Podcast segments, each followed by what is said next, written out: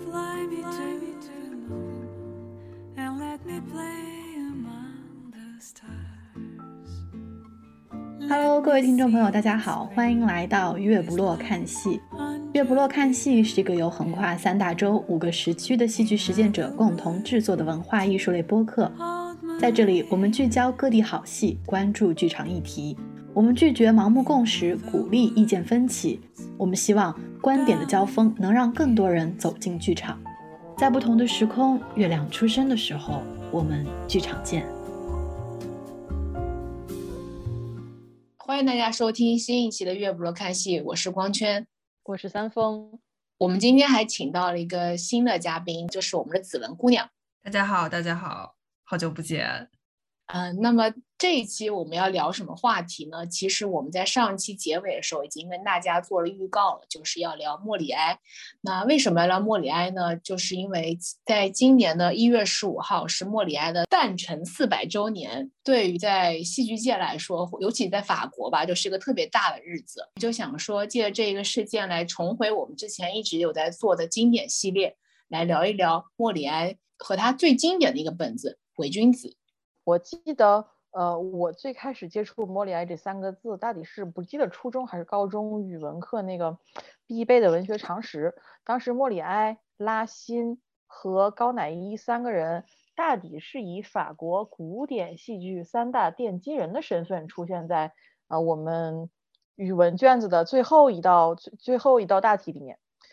我们说今年二零二二年一月十五号是他的四百周年诞辰，那么。很容易推得一个结论，就是这个人他生于一六二二年。呃，一六二二年是什么概念？就是其实我不是很清楚，但我随便去查了一下哈。嗯，在法国一六二二年的皇上是谁？是路易十三皇上。嗯，等到莫里埃参加工作之后，就变成路易十四了。然后当时在中国是一个什么情况呢？是明朝明熹宗天启年间。然后这个明熹宗就是我们历史上非常著名的木匠皇帝。那就是打个小锁头什么打的特别好的，嗯，莫言出生一个什么家庭哈？他他爹是一个卖地毯的，就是可能地毯呀、挂毯呀、地毯都算在一起，就是卖这种毯子的这么一个商人。而且他家比较厉害的是，后来竟然拿到了朝廷相当于朝廷供奉的这样一个地位，就是皇上家铺的挂的那个毯子，是他爹去往往宫里面进。他们家的地位是什么？每一年就有一整个季度的时间，他爹是可以进到路易十四皇上的宫里面回话的。就其实说明什么？莫里埃这个人，他要是不搞戏剧，他大抵最多的损失也就是不能流芳百世，但他是动恶无余的，就他家肯定是有钱的。嗯，莫里埃他出名出在什么呢？属于有一点御用文人的意思，就是后来他的莫里埃带的团队，那个剧团是打着国王的团队的名号的。大家可以想象一下，他当时在宫里面是一个什么地位。然而，我觉得比较，我个人觉得比较搞笑的一点是，他虽然是一个御用文人，但是他的作品里面没有出现歌功颂，呃，极少出现歌功颂德的情况，都写的是一些，嗯，贵族呀之间。一些智商比较低的事情，但是每次在这种智商比较低的事情当中，能够找到解决方式的，反而是一些劳动人民，比如家里的马夫呀、管事儿呀、啊老妈子呀之类的。他塑造了一些非常有智慧的呃底层劳动人民形象。莫里埃其实活的岁数并不大，他五十一岁的时候就死了。很多传闻说他是死在他最后一个作品叫做《无病呻吟》呃某一场的掌声之中，然后大家都以为他。呃，就其实当时莫里埃，呃，在这个传闻当中，莫里埃已经死了，下面人还在疯狂的鼓掌，他们以为他只是演死演的很像，其实他已经死了，但是事实上好像不是这个样子的。呃，他既然然坚持到谢幕之后，然后被人抬到他当时的家里面，过了一阵子才死掉。呃，我们今天要讲的这个本子《伪君子》，是他死前今天通行的版本是一六六九年演的。嗯，莫里埃死于。一六七三七二年这个样子，一六七二年就是其实也是他死前不久才创作的。莫里埃对法国戏剧到底有什么贡献呢？这一点我实在是不敢说，我觉得之后我们节目里面可以讨论一下。但我觉得我们可以作为呃，看戏的人可以记住他的一点是，他可能开发了呃法国戏剧上在舞台上好好说话的这个趋势的开头，因为他之前都是些朗诵腔，到他开始，嗯，他的剧团开创了一种想要好好说话、正常的把一句话说出来的这种风气。当时当然也不是非常完全，但是一个很好的，呃，在我们现在的观众看来很好的开端。另外，我也是最近才发现的。呃，莫里埃那个时候，他的作品应国王的要求是和芭蕾有所结合的，就是很多本子他的乐谱已经散佚，留下来都是文字本，所以我们今天觉得好像文字很长呀，怎么样怎么样？其实当时不是的，是演一段，哎，上了几个乐师给你来一段琴，然后再上了几个舞者跳一段舞，这种芭蕾喜剧的方式也是也是一个很大的创举，所以和他合作的那个乐师自然也是。也是不容小觑的。那么是法国非常著名的巴洛克时期的音乐家，叫做吕利。这一点可能，嗯，很多听巴洛克音乐说，甚至说听古典音乐的人会比较熟悉。他们俩在后期为路易十四的王宫服务的时候，也也塑造了很多作品。比如说，呃，《贵人迷》今年也在 四百年大计里面被翻出来，然后有很多都是以芭蕾芭蕾喜剧的形式被重新搬上了舞台的。无病呻吟是莫里埃最后一个作品，当时跟他合作的乐师已经不是吕利了。吕利和他合作了很多，但是中间穿插着很多就是个人的利益冲突啊、恩怨。后来吕利做到什么？他向路易十四皇上申请到一个一个一个圣旨，这个旨说什么？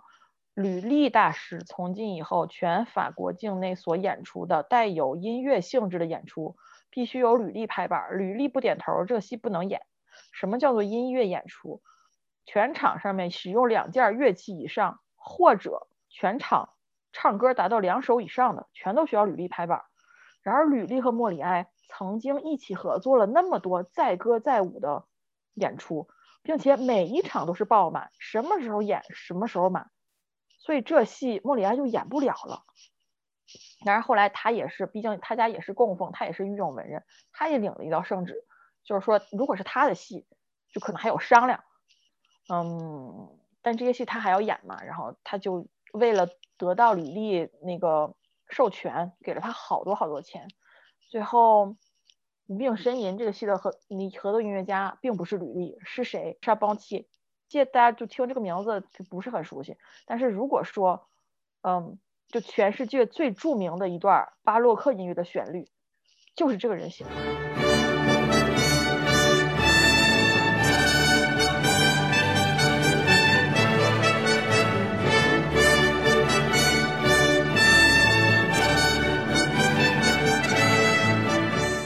莫里埃活跃期间，法国是有另一支非常重要的戏剧力量的。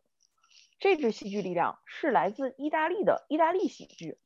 他们的传传统是假面喜剧，插科打诨，就是情绪感染力非常强，但是故事情节都非常弱智。你如果看那个情节的简介，你真的是不知道这些人拿这点事儿怎么能演出一个戏来。然后，当年有很长一段时间，莫里埃和意大利喜剧是共享一个剧院的。这个剧院就是那种他演一天你演一天，他演一天你演一天，这样剧院其实关系不错。呃，但是和莫里埃关系不好的有什么剧院呢？那个时候法国的戏剧的主流是悲剧，而且是骈文韵文悲剧，就是这种剧上台演那个风格就是啊，都都这样说话的。所以当时莫里埃和意大利喜剧代表的这片儿好好说话。人物心里怎么想，他们就尽量做出和人物的心理相应的一种语气。在演悲剧的主流眼里，这个是不入流、没有念过书的演法。当时这两支势力，呃，是有很多舞台上甚至说是笔头的交锋的。就想要补充一个点，是我当时在前期找资料的时候看到，就是关于莫里埃他这个名字，他其实本名并不叫莫里埃，他他名字叫什么来着？Baptiste b o c l a n 是吗？呃，原名儿。是的，对对对对对。我我看资料说，为什么他取这个名字叫莫里埃，然后他说他的他从艺之后，然后开始逐渐的不想用自己的本名，然后开始用艺名。然后这个名儿好像它的来源是当时他那个时代比较著名的一个舞者，因为他他他的作品中也有很多包包含很多舞蹈元素嘛。因为之前三丰也说了，他这个是 comedy ballet 的这种形式。然后这个莫里埃，他就是搁法语来看，他现在这个名字像阴性的一个名字，因为有一个 a，然后加一个 accent，加一个撇儿，然后 i 呃 r e。是这种阴性的结尾，然后那个舞蹈家的名名字就是 M O L I E R，它是它的一个阳性的一个形式，我觉得这还挺有意思的，是他比较欣赏的一个舞蹈家的名字。你看，其实我刚才说这么多，无非就是一个嗯获取知识的角度，我倒没有觉得哪一点特别打动我。嗯，今年。莫里埃大祭这个事情真的搞得很大。那其实他的戏我看过有几个吧，比较喜欢是真的。但我不明白为什么这个人就就在法国被推的这么神。其实我我不知道他到底做了一个他的戏到底怎么了，真的。就其实我我作为观众，我我常常是能够感觉到有些词儿可能放在现在也很好用，但是难道就这一点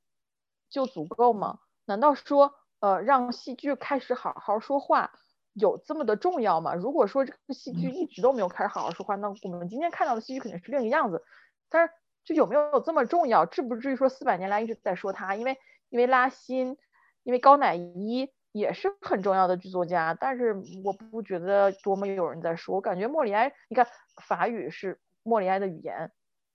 为什么这个名字一下就成为一个国家的代表？它到底神奇在哪？这点是我不能够明白的。呃，其实我个人感觉吧，也是也是感，就是看了一些资料、一些展览之后，感觉他能有如今的这个地位，其实也有也是有一定天时地利人和的这个因素在的。因为我们就是从历史的角度回顾一下他的历史背景，他呃，用刚才三丰的话来讲，他开始参加工作的时候，正好是路易十四。年比较年轻的时候，因为我记得我看那个一个一个资料的时候说，呃，莫里埃去世的时候，其实路易十四这个国王只有三十五岁。对于他这个国王本身，因为他活活了好久，这个国王对于他本本身来讲，其实还是正是他年轻气盛的一个时候。然后我们就不得不谈一下路易十四。路易十四其实一提大家都知道，路易十四啊，非常奢华的一个人，然后建了凡尔赛宫。然后当时在他统治下，法国的国力成为了一最鼎盛的一一个时期。然后在当时的全世界范围内享有非常高的声誉，包括呃当时法国文化对于呃对于全世界各各地的文化的影响，不光是指他所在殖民地的一些影影响，或者是呃他当时对远东地区呃比如说俄罗斯这个。这么远的一个国家，然后当时社会呃上层社会都在说法语，所以当时法国文化的影响力还是非常的大的。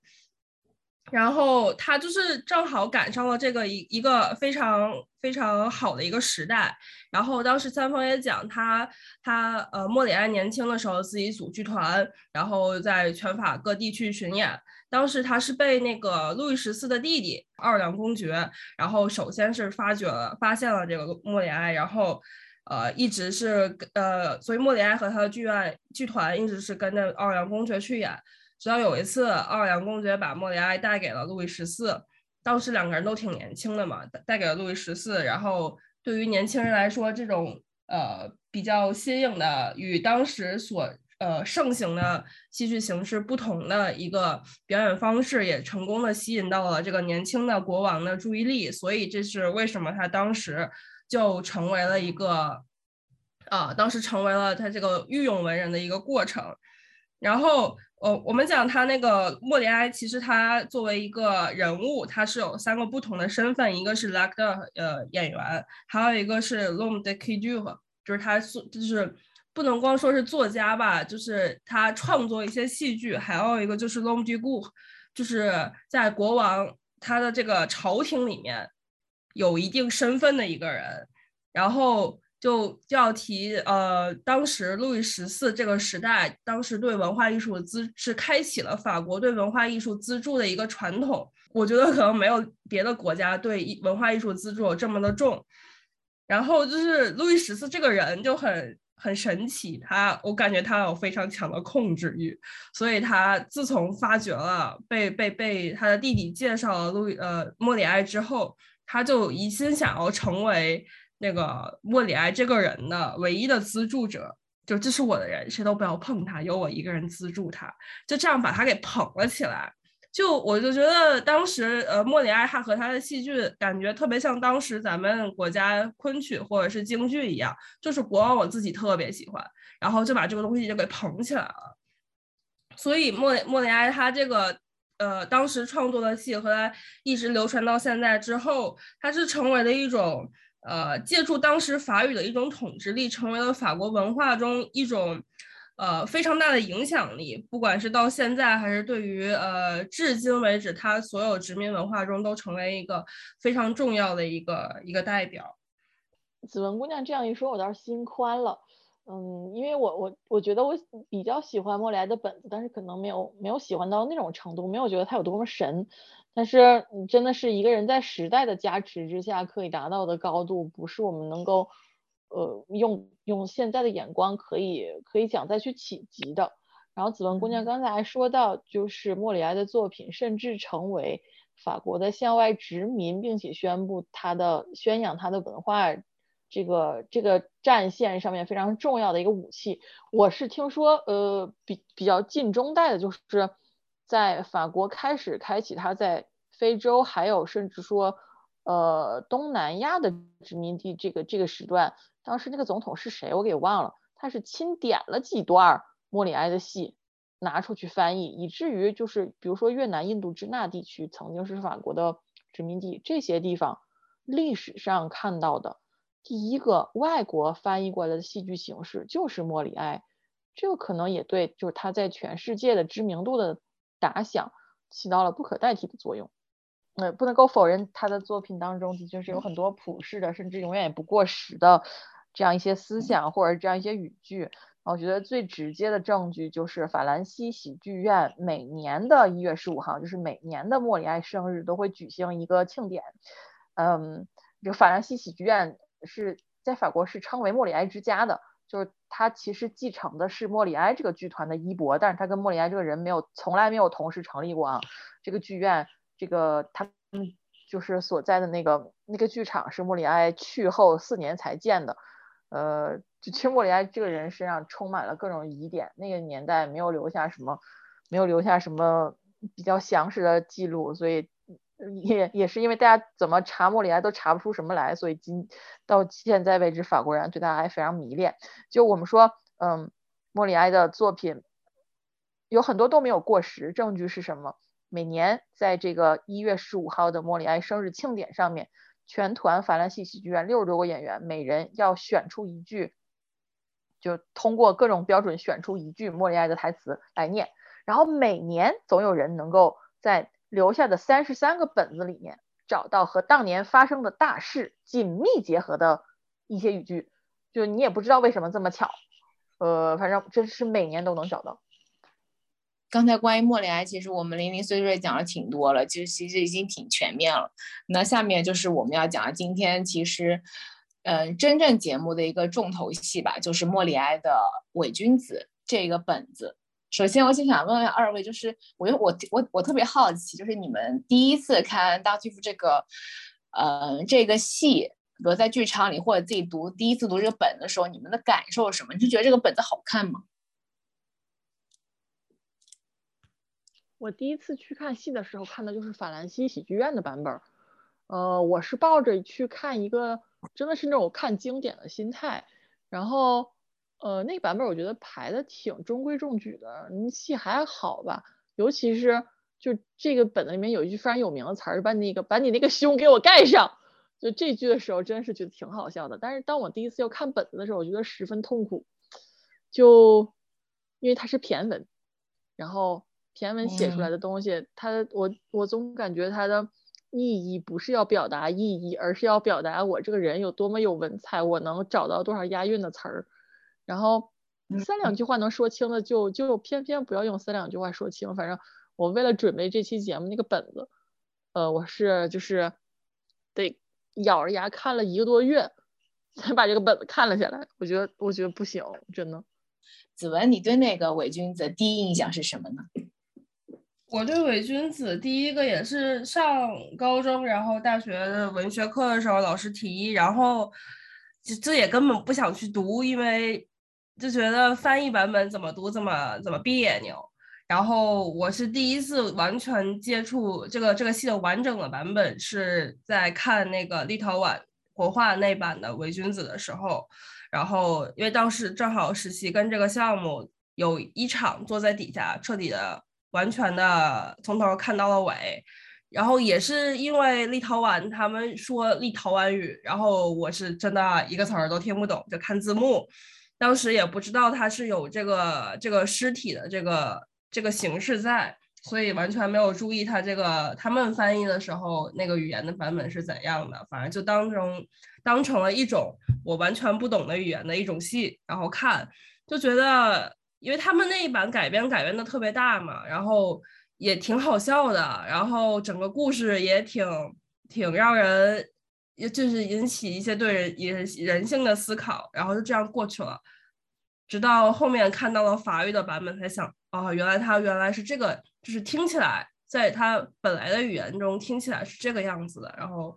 这种骈文的戏戏剧方式、戏文的方式是这个样子，还是挺。怎么讲，挺挺震撼的，就是刚光听那个语言，还是觉得很震撼，就感觉听懂了，又似乎没有听懂那种感觉。因为他，因为他字字都压在韵上，就觉得噔噔噔噔噔噔噔噔噔噔这样，我感觉我每一句都听懂了，其实大部分都是没有听懂的。嗯，你没有感觉就听那个韵文的戏，有一种改革春风吹满地，中国人民真争气的感觉吗？有的时候就是 感觉非常的通畅，从头到尾非常通畅，但其实没有几句话听懂了。刚才大家讲了，就是一些对伪君子的一些第一印象啊，就是其实伪君子这个戏吧，就是他首演是在那个路易十四时期，今年呢又重新被法喜，就是法兰西喜剧院提为了今年的一个呃一个大戏。呃，我就很好奇，说那个三丰，就是就是你之前有聊到说关于那个莫里埃那个本子的事儿嘛，就你可以跟大家分享一下吗？呃，今年法兰西喜院这个四百年大祭的大戏是伪君子，但不是通行版的伪君子。今年是有一个研研究莫里埃的这个历史学家，把这个本子，他根据他做历史研究的一些结论，把它重写了一遍。呃，所谓重写，听起来好像是他一个人，他要代替莫里埃，其实不是的。是因为他在做一些工作当中感觉到通行的版本不是最开始被禁的那个版本，然后他呃做了一些处理，想要尽量的还原被禁的那个版本。他第一次就是被禁的那个版本首演于一六六四年，当时路易十四皇上看完之后是龙颜大悦，第二天就被禁了。当为什么呢？咱们现在肯定不知道了，但是可以推测，皇上既然这么喜欢，第二天竟然又被禁了，肯定是被人吹了耳边风了。那吹风的人是谁呢？是一群宗教界人士。大抵是说，他们从莫里埃这个本子里面看出了莫里埃要讽刺我们宗教界人士，所以这个成为了今年所谓的复原版本的一个一个很大的这样一个基础。然后，嗯，一六六四年到一六六七年这中间，莫里埃各种斡旋，各种去求圣上。呃，最后终于一六六七年的时候又允许他演了，然后他又做出了一版，结果这一版呢没两天又被禁了，然后又折折腾腾折腾腾折腾腾到一一六六九年，这个时候这次演出来之后，这个戏没有再被禁，所以今天的通行版是一六六九年的这个版本，传说是一六六九年的版本。那么在今年呃莫里埃记的法兰西喜剧院院长给莫里埃记的题记当中，他说到了莫里埃这个人物。呃，这么神秘，就是任何一个现在通行的莫里埃的戏，我们作为莫里埃剧团的演员，我们自己其实心里是有数的，未必真的有一个字儿是他写的。但是本子既然这样留下来，我们就这样演，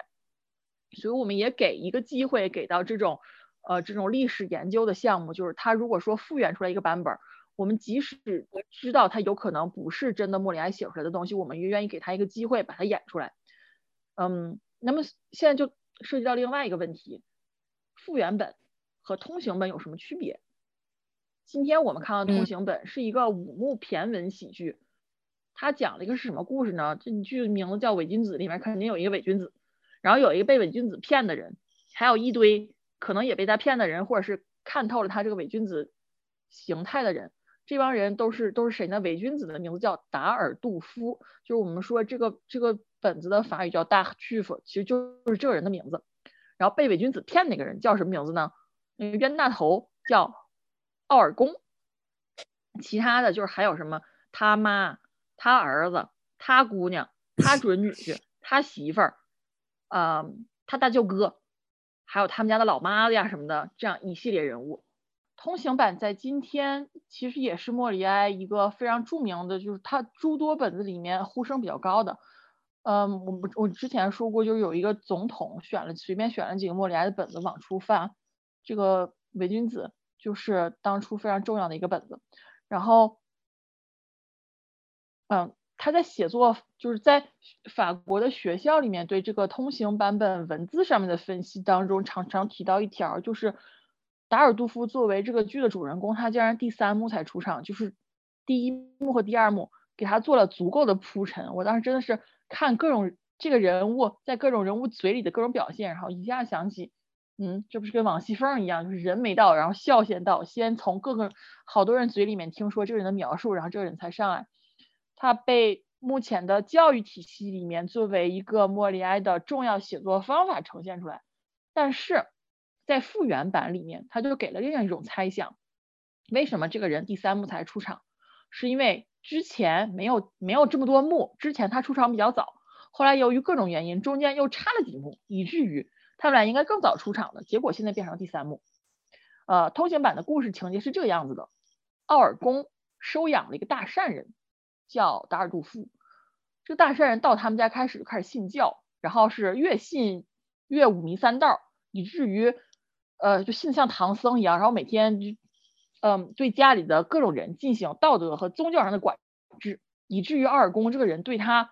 信到什么程度？他大老远的出差回来，他媳妇儿病了，他媳妇儿好不好？他一句也不问，回来就问我们家达尔杜夫怎么样了。全家人其实都看出来，这个达尔杜夫每天在他们家就白吃白喝，只有他自己一个人看不出来，还非常想把女儿嫁给他。他女儿都快要以死相逼了，他不在乎，就要嫁给达尔杜夫，就是因为达尔杜夫就是好。结果这个达尔杜夫呢，对他对奥尔宫的女儿完全不感兴趣，他看上的是谁？奥尔宫不年轻的续弦妻子。那妻子听到达尔杜夫对他大放阙词，非常震撼，但是又觉得这种事情不能让他先生知道，他用这条件来跟达尔杜夫交换，不要娶他女儿。结果这番对话。奥尔公儿子听见了，直接就把这事儿捅出去了。奥尔公咬牙坚决不信，你们怎么能这样诋毁一个善人呢？不行，你这个小畜生，赶紧滚！就这样，因为他儿子跟他说了真相，他就拒绝相信他儿子，然后把他儿子赶出去了。这下家里都炸了，就来了这么一个人，然后他们家当家的还还就没处说理去，这怎么行？阿尔公的媳妇就说。那么你现在就在屋里躲着，我证明给你看，你这个达尔杜夫到底是一是一个什么水平的人。二公的媳妇儿就假意的同意了达尔杜夫向他示好，结果这个达尔杜夫呢，就各种要向这个夫人要求同意和他相好的证据，以至于动手动脚，到了差点生米就要煮成熟饭。这个。时候，奥尔公看到了达尔杜夫的真正嘴脸，想要把他赶出家门，然而为时已晚。他当时跟他儿子赌气，就要把家里的所有遗产不留给他儿子，留给达尔杜夫。现在房契、地契全都已经签上达尔杜夫的名字，达尔杜夫就要把他们全家好几口人这样就地赶走了。然后这个时候来了个青天大老爷，青天大老爷是谁？就是路易十四皇上。那皇上早早就在民间听说有这么一个职业骗子。呃，就追踪追踪这个骗子，追踪到他们家，最后把这个骗子抓走了。奥尔公他们一家得以得以被解救，然后他终于又同意把他女儿嫁给原本有婚约的那个小伙子，他们一家又幸福的生活在一起，就是这样一个故事。然后复原版我是看到了本子，但是我没有看到当时的演出，因为今年弄不着票。呃，那我就请弄着了票的子文姑娘给我们讲一下复原本的情节是什么样子。好的，我就是非常有有幸的弄着了一张票，然后去看了他的首演。然后他的情节其实主要情节部分就是抛开开头和结尾，然后它是和通行版本基本是一致的。然后开呃开头呢是他展现了一下如何呃奥尔贡这个人如何把达尔丢夫捡到了家里面这个过程，然后就是。呃，达尔丢夫像个乞丐一样在街上，然后呢，他就把他捡了过来，然后叫他妈妈一起，然后全家给他沐浴更衣，然后达尔丢夫成从此成为了一个有模有样、有头有脸的一个人，然后就他就下去了这个这个达尔丢夫这个角色，然后也是和后来就和通行版本一样，然后在比较中间的位置，他再再次登场，然后中间这个过程。故事情节的发展基本上都差不太多，然后最后结尾的方呃结尾的地方改的比较大，呃，我记得就是原版本就是让他女儿呃和他的那个和他的心心头好就结婚了，然后这边的这个版本的结尾。就是啊，达尔丢夫和他奥尔贡的妻子埃尔米尔差一点发生了关系嘛，然后这个过程，然后就让奥尔贡最后看到了，看到了之后呢，然后这这这这这一场演这一场就结束了，再换到下一场的时候，就是他妈妈去世了，然后呃，整个呃奥尔贡就被踢出了这个家，然后达尔丢夫最后和埃尔米尔。愉快的生活了在一起，然后艾米尔还怀上了达尔丢夫的孩子，最后呃奥尔贡也回来了，他们一家人又重新的愉快的生活了在了一起。哦，完了，就是这个样子。哦，啊，所所以，我我可以这这个是复原版的是吗？啊，复原版这个不，这个不完全复原版。我我澄清一下，张子文姑娘看到的这个是今年的法兰西喜剧院要求。邀请著名的比利时导演伊沃凡霍夫，在复原版的基础上进行他个人解读的改编。真正的复原版本子里面写的是什么内容？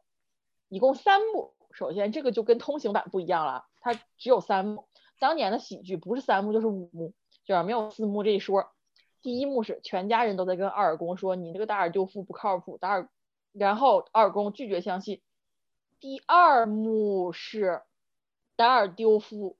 对二宫的妻子动手动脚，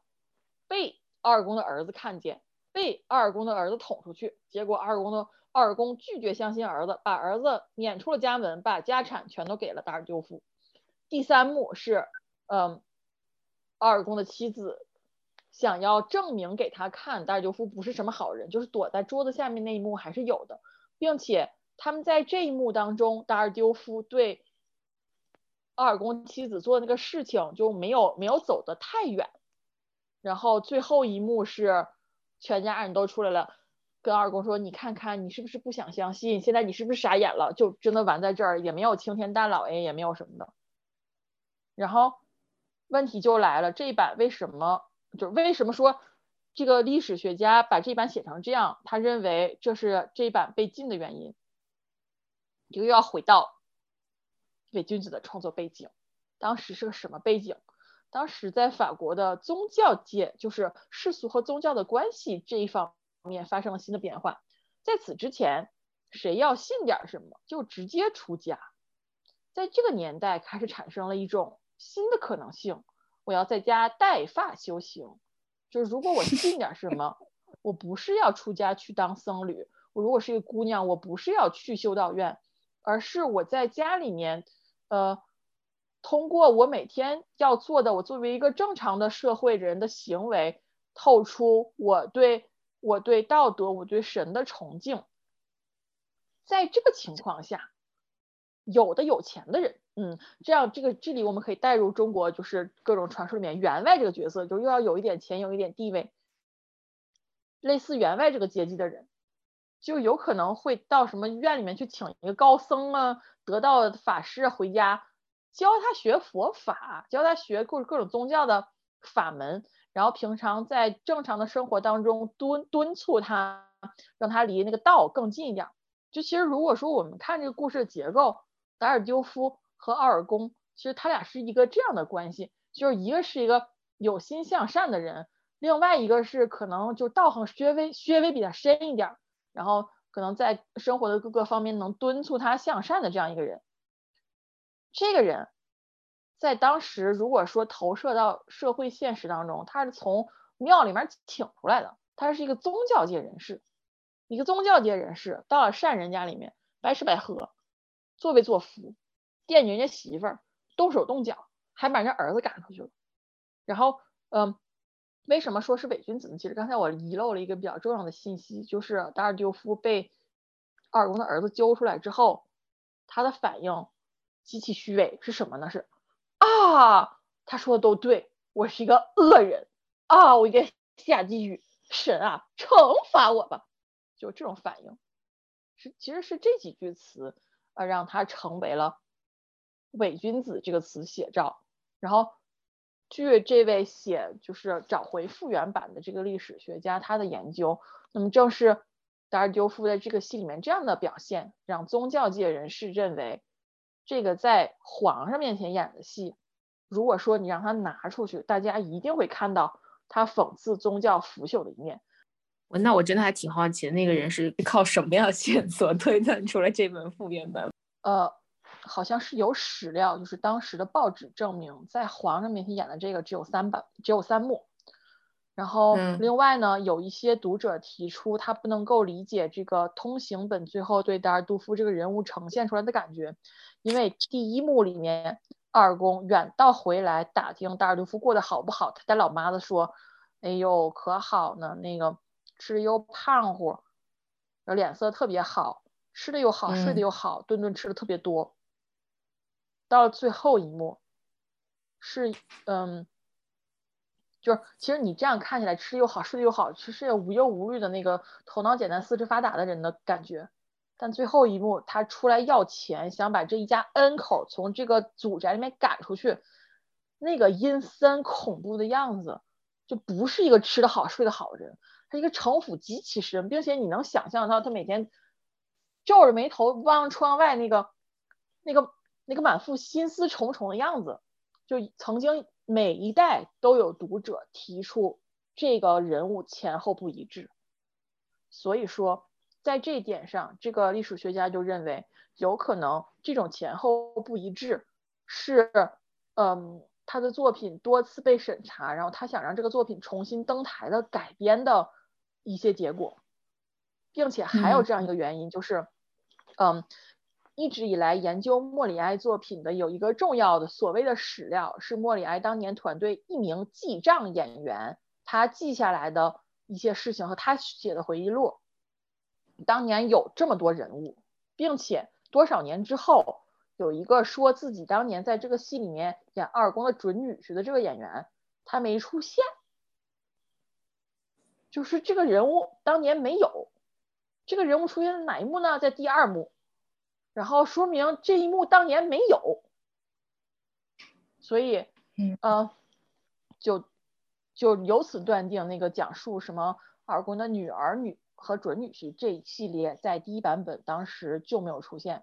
另外一个人物情绪，就是人物的那个立不住脚的这样一个证据，是有人也是每一代都有读者表示不明白奥尔公的儿子为什么在这个戏里面像吃了枪药一样。这个艺术学家断定，有可能当年说他的婚姻由于达尔杜夫被耽误的不是奥尔公的女儿，而是他的儿子，就是由这样一些蛛丝马迹把他。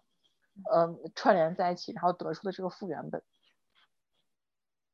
然后我就感觉从侧面就可以，就是表明了一个事儿，就是刚才三波有提到，就是说为什么会有复原本跟那个通信本的区别，就是因为呃伪君子那个戏在上演过程当中是一波三折嘛，然后被审查了好几次，然后做了修改。然后就是想补充一个点，就是说刚才虽然大家前面有提到说莫里埃他是一个有点像是一个国家剧团，对吧？还是受到了那个路易十四的一个直接的资助，但其实就经常他剧团会陷入呃财政危机，所以说他对他的戏能不能上演还是很看重的。就是面对审查的时候，他是愿意去那个做一些必要的一些改动的。我在这件事里面其实看到了。法兰西喜剧院作为传承这个国家文化衣钵和全国第一大国立剧院的，他对他文化遗产的一个高度自信，就是因为他为什么敢允许这么大争议的改编？首先说这一个剧本的出现已经引起了法国国内就多少老戏迷的极端不满，然后这个本子本来已经够烧，已经够烧火的了，他又找了一个。又找了一个凡霍夫这样，就是不能够好好按本子排戏的这么一个导演，排出了一个这样的结尾。对，他真的刚子文那个说那个，我还蛮让我惊讶的。就是我觉得子文刚才说看到那个版本，然后这样的结局，我觉得如果我当时看现场，好，我会觉得，我会觉得，因为我觉得自己没有听懂法语。对，我当时就是这样的想法。我这我我有看懂吗？我我我真的觉得他把改成了一种八点档那种肥皂剧的结尾，有没有？就是那种。其实我因为这个剧我看了两遍，然后第一遍确实我在我在我在想，我操，我真的有听懂吗？但是又想也不对呀，因为最后那个那个剧本剧本里面最后一场就是按照三丰说的那个。在进行，然后因为我说那个他他妈妈死了，然后他们一家人那个达尔丢夫和他老婆在一起了，然后他们一家人又幸福的一起生活在一起的那个场景是一句台词都没有。然后其实这个版本我是看到了，我没有说喜欢或不喜欢，然后我就是觉得有点惊掉了我的下巴这种感觉。然后他们法国人其实我有一次在喜剧院看别的戏的时候。然后听到了他们法国老太太之间的八卦聊天儿，然后 无意之间听到他们的聊天儿，然后有老太太就说说她也看了那个 Dark d u f Evil One Of 的 Dark d u f 然后她就觉得呃那个并不是特别喜欢，因为这个情节被改的，还有她就说就就非常非常刻薄的在说啊一个荷兰的导演，然后又是一个同性恋，你知道他改他改编的改成这个样子，所以就是这样，哦啦啦，就这样。一月十五号，我知道子文姑娘弄着了票，所以散戏了之后，我就进去找她，然后她跟我描述了一下她看到的东西。我第一反应是，是她没听懂吗？真的，我当时是这个反应。但是我手里 拿着我当时就是刚刚从那个纪念品店买来的复原本的本子，我俩就打开那个本子找她说的那段，没有，你知道吗？没有。嗯。然后就。他说完了之后，我不能够确定，就当时真的是这个情况。后来，因为我在就是 Facebook 上有一个法兰西喜剧院戏迷组，然后哎，我的天，就任何一篇剧评那儿都有人分享，然后大家说说这个版本说的真的十分难听，甚至还有对搞出复原本的这个历史学家的个人的人身攻击，就真的非常难听。所以其实我们是可以能够想象到。看这个是跟看蒙杰辉的茶馆是一样的，嗯，觉得就是觉得是一个烂泥烂泥扶不上墙。但是，嗯，问题是法兰西喜剧院是这个本子是这个版本是这个研究这个历史研究员背后坚实的靠山。他之所以能够允许这么大的争议的作品出现，是因为他知道这些作品只有在被这么折腾的情况下，他才能越有越越来越有生命力。那这个时候，我又要 Q 到我们国家常常自诩和法兰西喜剧院同一个地位的这样一个呃名为势力团体，其实是国家团体的这样一个院团。你们的本子现在是活着的还是死掉了？你们能让你们能让文化遗产活起来吗？你们在给这个一一个经典的本子与时俱进的这个过程当中做过任何努力吗？没有。我们的茶馆现在虽然说它只有六十年，它没有什么历史，但这也是我们国家最经典的一个本子了。拢共有三个版本，还有一个版本被大家这么恶意、这么这么剧烈的拒绝，那是可能这个版本就是不好。那么其他好的版本也没有出现呀。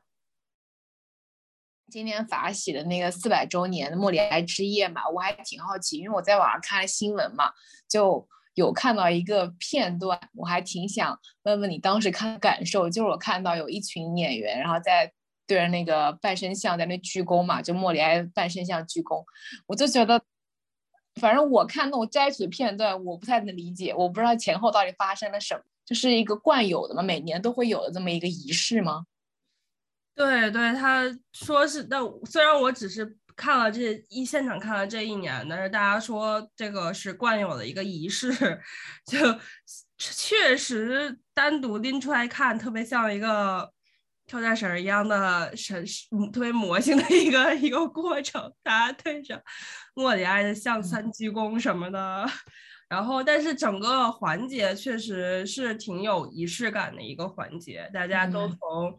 那个库房里边提了出自己最喜欢的戏服，然后再从莫里埃的台词库里面提了出来自己最喜欢的台词，然后一人一句来展现给大家，就非常像那个就是巴黎歌巴黎歌剧院芭蕾舞团有一个活动叫 Defile，也是把所有演员都拎出来跟大家鞠躬，然后这这种特别像这个环节，然后大家所有人都出来跟大家致敬。呃，然后一人一句台词之后，每个每个人结束之后，观众都给他大家鼓掌，这个样子。然后一开始，对，回到一开始，一开始那个莫里埃的像是被请出来的，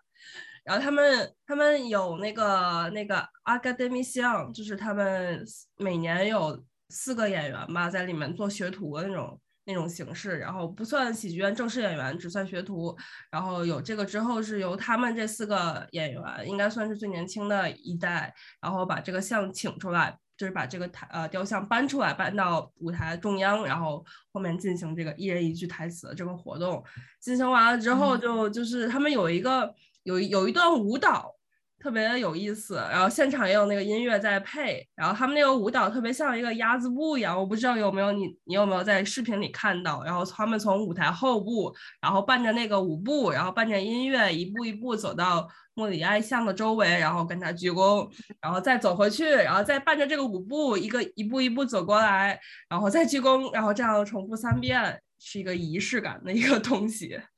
嗯，那个舞蹈不是每年都有的。今年之所以有，也是有一个小小的典故。这个舞蹈取自二零二一年新版的呃莫里埃另一个戏，就是《贵人迷》，是他和吕丽合作的芭蕾喜剧《贵人迷》的新版。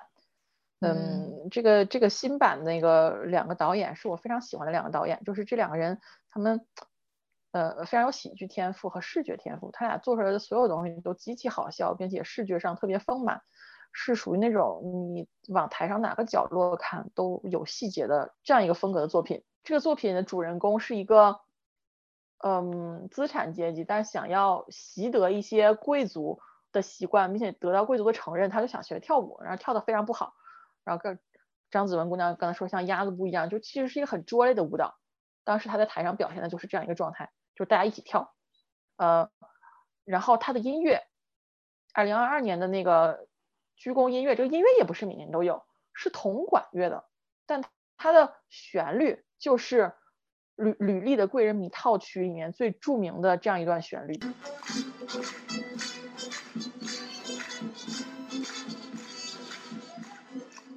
还是这样一句话，在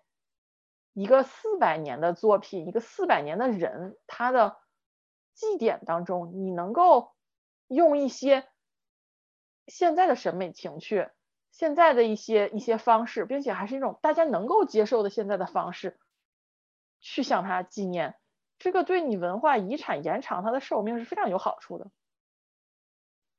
虽然说是一个非常庄严肃穆的场合，但是从来也没有掉书袋，从来没有正襟危坐，永远是和台下的观众形成一个非常好的互动。而且我我想补充一个点，就虽然刚刚有提到说莫里埃那个现场那个票不是很难抢嘛，但其实他那个，嗯，同天晚上会在这种剧场电影院里面会有那个现场直播的，还是挺希望更多人可以去关注这个活动的。下面就是其实聊到了那个伪君子这个本子之后，三个都看过，还挺多不同版本的伪君子的现场。所以说最后这一趴就想跟大家分享一下我们各自看的伪君子版本，然后给我们印象很深刻的是什么？那子文先来。嗯，我其实看过大概是三个版本，然后第一第一次看到的是立陶宛国画来国内巡演的那个版本。然后还有一个是去年在阿维尼翁戏剧节有一个 Teatro Nacional Popular 的一个戏里面的一部分，因为它是由三个戏呃不同的三个戏组成的一部特别长的戏。然后第一部戏是《伪君子》，然后还有一版就是今年一月十五号开演的那个纪念呃莫里埃诞辰四百周年那一版本，Ivo Van O 导演的这一版。我我其实。呃，说实话，最喜欢的版本还是第一版看到立陶宛那个版本，因为我知道有很多人不喜欢他，包括在法国，因为他他也上过法国的阿维尼翁戏剧节，然后我身边有一些法国的朋友看过他，就觉得不是不是很喜欢，但是我比较喜欢的版有原因就是他呃，他现在改编改编的，我觉得非常的成功。然后也和莫里埃就是他本来的这个本子融合的非常的好，然后我当时看了觉得非常的新奇，然后觉得一个如此古老的版本能给改编成这个样子，然后大大家都能接受，然后呃能融入现代版本融入的非常的好，我觉得是一个嗯不错的一个作品。还有一个是去年在阿维尼翁戏剧节看到的《Teatro Nacional Popular》的这个版本，它因为受整个作品的一个影响，它是从它是一个六六七个小时一个特别长的一个戏，然后有不同的三个戏组成，从第一部戏到最后一部戏，能看到演员的表演，从表演方式到服装到整个舞台设计设计的一个美学的一个演变，所以。伪君子作为这一系列的第一个戏，就是非常还原了当时莫里埃，我觉得是还原了莫里埃那个时代，就是表演的一种风格，然后服装的风格，还有他的就是演，就是呃演就呃舞台设计的一个风格，就是特别像当时呃之前三丰说的那个《g o m e d i Ballet》的那种感觉，又有音乐一些音乐来配合，然后啊又有一一些舞蹈动作来配合，然后。服饰都非常的传统，然后演员都涂着白色白脸，就是非常复古的感觉。然后，嗯，其实没有让我留下特别深刻的记忆的点，但是就是觉得很好笑，是可能是我看过的最好笑的一版呃伪君子，因为演员的表演真的是呃非常的喜剧，非常的法式喜剧。然后因为之前也了解过那个剧情了，所以单听那个。法语的台词也没有那么的费劲，然后就觉得笑得特别的开心，然后但是并没有特别多的记忆点，然后就就是这一版呃今年 e v o Van Hove 拍的这一版伪君子，就是整体来讲是一个中规中矩的 e v o 的一个戏，怎么看都会觉得 OK 这就是他导的一个戏，从那个设计啊，然后。嗯，改编风格还有呃，就是就是，尤其是你看舞舞台设舞美设计，就知道啊，这是他那个北北欧性冷淡风格。然后发戏的演员，其实他们演出来怎么讲，就是不像是戏剧院演出来的一个戏。首先，他都是对于伪君子来说一些。如果按照法喜自身风格来演的一个一呃来演这个戏的话，应该会更加好笑一些。然后，但是在这这一版本，它有 Evo 导的这版本里面，笑点就没有那么的密集。然后，给我最大的冲击还还就是我刚才说的那个结尾的这个这个故事发展的这个方向，让我极为震撼，不知道如何的表达。然后，对这这三版大概就是这个样子。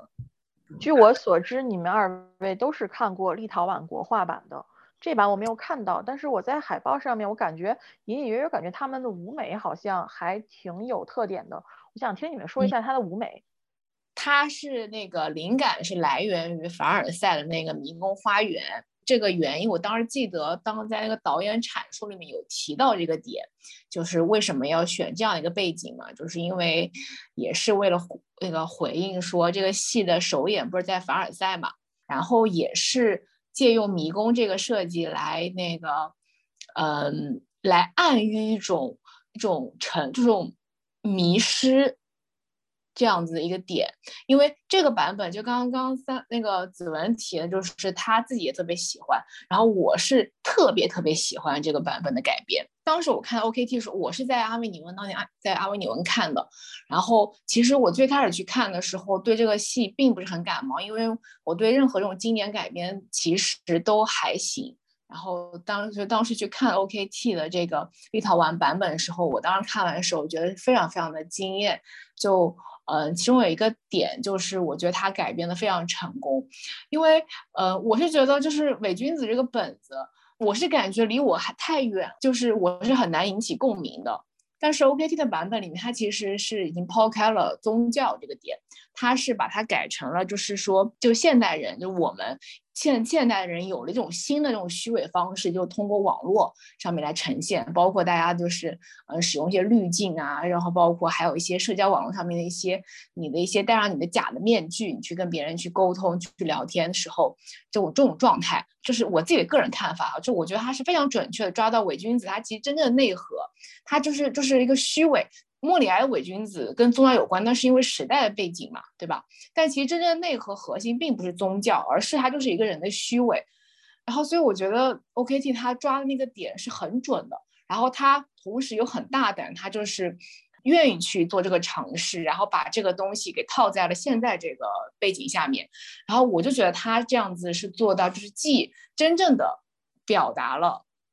就是伪君子这个本子，它的那个最核心的东西，同时我觉得又拉近了跟我们现在的观众，就是去看这个戏的时候能够引起的共鸣。就是有想到说，我之前特别喜欢那个美剧，就我不知道你们俩看过没，就是那个《美国众神》，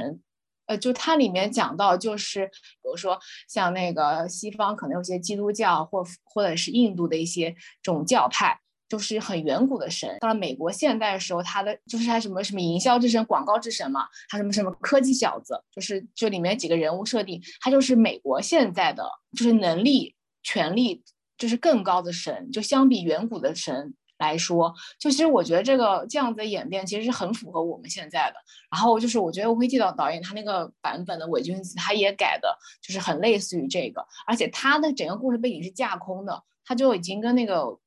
就是原版那个伪君子就不太一样了，包括他的舞美也没有任何那个那个年代的一些影子，他就是你光看那个舞台，其实你不太看得出他到底是在哪一个国家，然后是哪一个时代下的一个故事，所以我觉得反而这样会给我感觉是普适性更强的。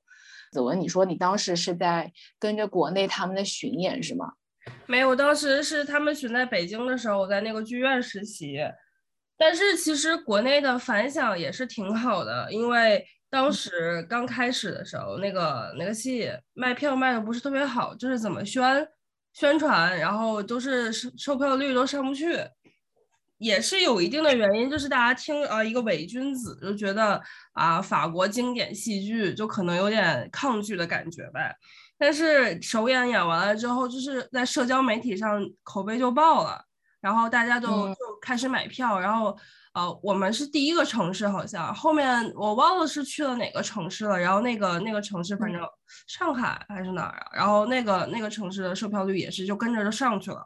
大家其实对这个戏接受度还都还是挺高的，因为我也是觉得，我特别同意你说的，对，这它的这个普适性表达的特别好。就是如果光看经典演绎的这个。这个伪君子经典的话，那确实你需要了解的背景知识非常的多，你需要去思考的东西很多。这个就是让你一看，哪怕没有看过之前的剧情梗概，没有了解过它的一些背景，你直接去看都会觉得是一部好的戏，因为它离你的生活并不远，它说的就是你身边的事情。所以对于国内，哪怕隔着一个立陶宛这个语言的这个隔阂，大家对它的接受度还是很高的。今天光圈说完，是我第一次知道他讲的是，呃，是和现在就是科技什么的相结合。否则的话，以前我当然我没有没有用心的去看各种宣传文案，但是我在各种宣传材料里面得到的感觉就是就是伪君子，然后换了一身现在的衣服。我觉得我们的宣传人员并没有把他这种这个最有意思的点那个展现出来。对，嗯，第二，我觉得呃，我们国家可能在提到莫里埃的提到那个年代，提到法国的时候，我们是有这样一种视觉上面的期期待和预判的。这个戏长得不是我们觉得莫里埃的样子，所以大家没有第一反应没有想去。我好羡慕你们看过这个版本的人，因为我觉得我看的任何一个版本的伪君子都没有让我觉得有代入感、有同理的、有同理的这种感觉。我觉得每一个都和我距离非常远，然后每一个人做的事情我都几乎不能理解。嗯，但是我看我还看过另外一个版本，就是呃，就是那个 Michelle Fo 在那个。呃 s o m a r d o w n 的版本，就那个版本，其实就是你，就是你不是说你也看那个线上的吗？呃，这个戏是，呃，也是挺新的了，看那个影像的感觉。但是这个戏我觉得它不是，它不是一个版本，就是它真的是就按本子中规中矩的排的。我当时对它感兴趣，也只是因为 Michelle Fo 是一个我非常喜欢的视觉上面非常喜欢的艺术家，但我觉得在这个这个版本的伪君子里面，他并没有发挥出他自己的什么理解。如果说如果有一样东西，呃，是跟他个人的风格相关的，那大抵也只不过是一个景片而已。就是，嗯，米歇尔·夫好多作品，他喜欢用同样一个视角的景片，就是布景是一个片儿做的，就是景片。然后，呃，他常用的这个视角是什么呢？是一个仰视。呃，高大的那个逼仄的、有压迫感的这样这样的东西，一个一个视角，就是表现出来是一个透视比较怎么说，就是就透视非常严重的一个梯形。就你比如说那个墙本来是一个长方形嘛，一个片儿放在后面，但它就会做出来一个上边和下边差的特别多的一个梯形。这个是我唯一觉得有他个人风格的一点，否则的话。嗯，其实我我可以用一句话概括我看到的所有的版本的伪君子，呃，当然他们之中有好有坏，但是我没有觉得有任何一个是有自己理解的，是和时代相结合的，每一个都只不过是拿着这个本子，以以自己的最好的能力，就老老实实的排演，所以我当时其实特别特别期待。学姐能够带来英语世界，或者说就是法语之外的视角的一些一些尝试，但是还是好遗憾吧，今天她没能来。于是乎，我就又找到了一个盲点。那个既然莫里埃是他们国家的文化遗产，那么为什么没有人敢做出自己的理解？为什么这个本子排了这么多年都还是一个样子？还是要有几个外国人来把它搞得稍微有活力一点。就其实法兰西喜剧院的那个，嗯，艺术总监接受采访的时候说过这样的话，就他觉得我们法国人，对，我他觉得引号，我们法国人好像不太会拍莫里埃，排来排去都是一个样子。我就觉得要找一个外国人来拍，真的是你们刚才说的这个这个立陶宛的版本，就这一点和现代结合的是我从来没有没有见过的。呃，我看过的这些影像里面，有可能 Stefan b h a u s h w i k 他排的这些经典本子全都是现代装扮。然而又怎么样呢？没有任何一点，除了衣服之外，没有任何一点说明这个故事发生在现代。但是，但是我觉得这的确是有个非常有意思的一个点哈，就是，嗯，我会感觉就是哪，就像英英英英语国家的那个莎士比亚本语言的人，他会有这种负担吧。有些那种很无形的枷锁，就觉得很难跨出那一步。但相反，反而是那种，嗯，那个其他语言的导演，他可能更加，呃，无所顾虑吧。就他在做一些改变的时候，因为我好像记得之前我有听到关于莎士比亚也有这样的一些大家一些讨论，就觉得好像英语国家的改编永远都是比较，嗯，中规中矩，然后比较比较尊重原著，但是可能做不到大胆，反而是那个。其他的呃什么德德语系的导演啊，或者其他的就是可以做出一些非常让人耳目一新的一些改编。嗯，就怎么说呢？我看过一个现场的法兰西喜剧院版，当时让我觉得挺挺意外的，就但是比较惊喜的一点是，这个本子我觉得挺沉重的，可是可是他们法兰西喜剧院演出来就真的好笑。我觉得他们演员真的是很神奇，在一点是这个戏是我想让你哭，我就按想让你哭的演，然后你就真的能哭；我想让你笑，我就按能让你笑的那个方法演，然后你就真的笑。就其实嗯，怎么说呢？嗯。就莫里埃那个戏，他的笑点有时候你觉得挺没有同理心的，但是，但是到法兰西喜剧院那个演法，真的是你就生生从一个有同理心的人变成了一个没有同理心的人，你前一秒还在还在诧异这种情节怎么会有人笑，多么可怜呀，然后人家一演你就笑了，这点我真的觉得这个这个也是功底，并且这毕竟是一个骈文戏呀，然后。他们说的就能把那个词儿说的跟正常说话一样，并且所有包袱都能想。后来我又连接找到了两个呃法兰西戏剧院的影像，一个是头几年隔离期间他们推出的一版叫做桌上戏剧，其实就是嗯给你限制了，你这个戏只能只能在一个桌边上排，它其实也不是一个排好的戏吧，是相当于就是呃走一遍台，但是。他们法兰西喜剧院的演员就是走一遍台都很好看，嗯，这个走一遍台的形式，其实我我比较喜欢的是什么呢？是整个风格的运用，就是这个戏从一个喜剧，从我上上一个版本看到的该可笑的地方都可笑的喜剧，哎，这风格忽然一下就变成了从头到尾达尔杜夫都是一个阴郁的眉头紧锁的城府极深的人。即使头前有说过那些什么，他又吃得好，又又睡得好，面色又红润，每天又笑呵呵的，不知道发愁。即使有这样的语句在，你也不会觉得哪里特别出格。这个人就是你会相信他，呃，认识奥尔公的时候就打这个要把他骗的家破人亡的一个主意，呃，然后又找到了一个好像一九九八年还是二零零一年左右的这样一个。嗯，戏剧影像也是法兰西戏剧院的排的吧？你只能说，反正他们版本真都不一样，没有说让你感觉只换了一件衣服。对人物的理解绝对有区别，绝对是谁演和谁演都不一样。但是之间的区别怎么说呢？维度上面就是都比较小，没有说能够打破什么，能够解构什么，能够重新结构什么的，这些个都没有。然后我最后看的这个版本呢？嗯，这个里面的达尔杜夫真的是让人不寒而栗，这是一个极其丑陋的、咄咄逼人的形象。呃，在他那个就是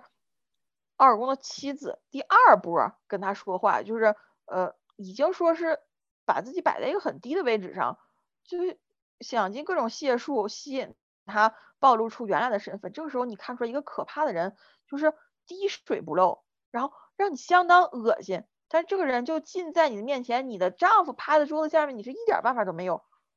这个感觉让我觉得演绎的非常好。就是怎么说呢？法兰西喜剧院的演员每一代真都很厉害，但是在莫里埃本子这个问题上，他们都没有放开手脚。我觉得这个比较可惜。如果说一定要。一个像刚才子文姑娘说，一个荷兰的同性恋的导演能改编成什么样？如果一定要让这个人来解放这帮人的思想，那如果说这一版改的支离破碎的伪君子能够达成，能够达成这个目的，那为什么不呢？因为这样一帮人被锁在一个城市里面，真的是太可惜了。并且一次又一次的，他们在和就是法兰西喜剧院之外的导演。和各种外国导演的合作当中，证明这帮人不是说只能规规矩矩的演戏，真的是你把他导演的那个嗯意向只要到了，这帮人指哪儿打哪儿。呃，那今天咱们其实真的，我觉得还聊挺多的。虽然就是我们没有做一些非常那种文本性的一些探究啊什么，但是我们分享了我们。呃，各自对莫里埃，包括对伪君子的了解，包括一些非常来自于我们个人的，呃，之前的一些观剧经历，希望可以大家，嗯，给大家带来一些新的视角。好，那我们就下期再跟大家聊一个新的话题啦。